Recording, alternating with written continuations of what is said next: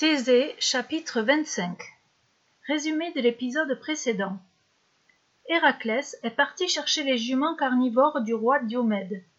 Après les avoir capturés, il a participé à une violente bagarre. Celle-ci a tourné à son avantage, mais des hurlements ont retenti. Les appels au secours d'Abderos étaient déchirants. Héraclès et Iolaos se précipitèrent. Hermès bondit aussitôt il s'envola, oublieux du risque qu'il prenait de se faire démasquer.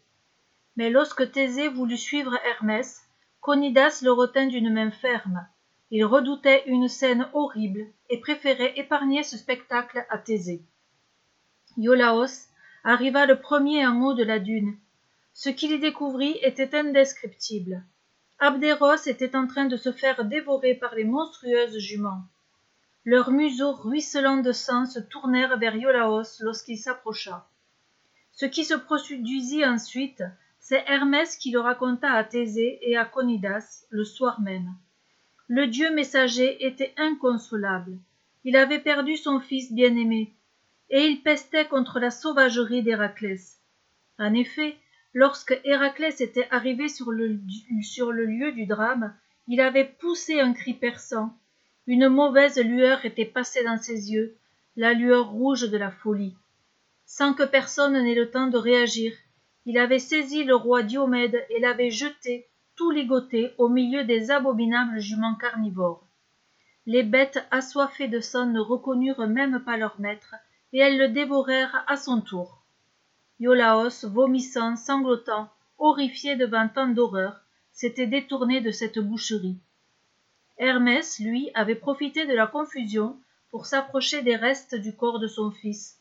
Il l'avait soigneusement enterré, afin de lui permettre d'entrer au royaume des morts.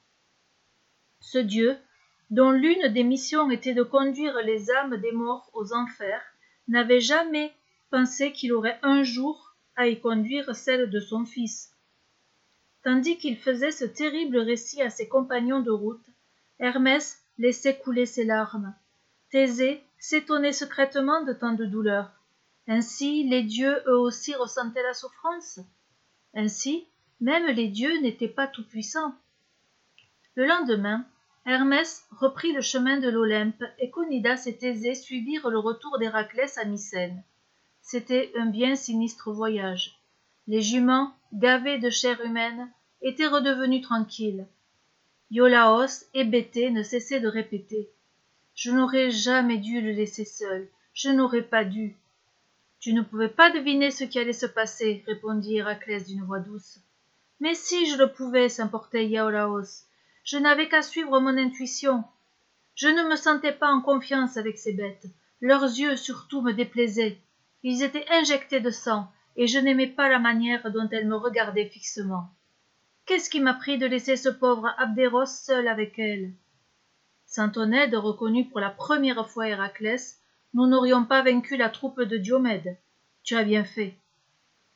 Mais aucune parole ne semblait réconforter Iolaos. Arrivé à Mycène, Héraclès fit remettre les juments à Eurysthée.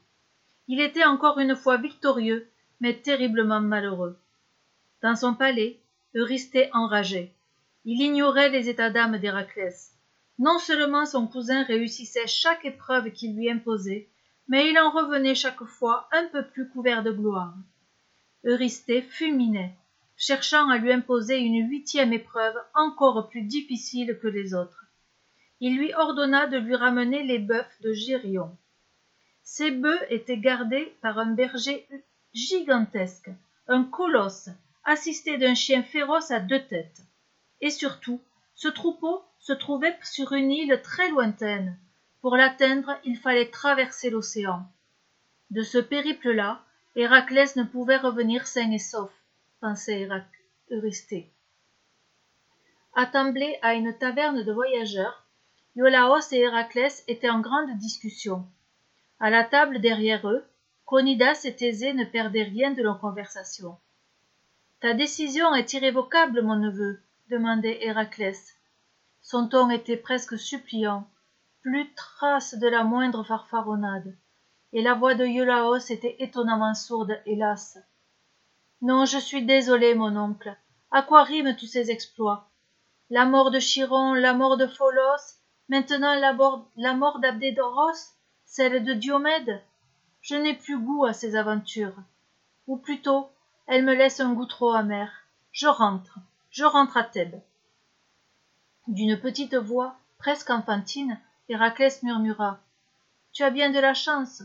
Moi je ne peux pas, tu sais, je vais avoir du mal à venir à bout de mes douze travaux sans toi, et je risque de faire beaucoup de bêtises. La réponse de Iolaos fut ça, sans appel. Ma présence ne t'empêche pas d'en commettre. Je te souhaite bonne chance. Iolaos se leva brusquement et sortit. Sans doute pour éviter de se laisser attendrir, pensa Thésée. Ainsi, livré à lui-même et à sa solitude, Héraclès lui faisait pitié. Conidas ne lui laissa pas le loisir de s'apitoyer plus longtemps. Nous aussi, Thésée, maintenant nous rentrons. Mais et les bœufs de Gérion protesta Thésée. Je veux savoir ce qui va se passer. Plus tard, répondit Conidas d'un ton sec, plus tard. Pour l'instant, tu en as assez vu. Il est temps que tu vives ta propre vie. À suivre.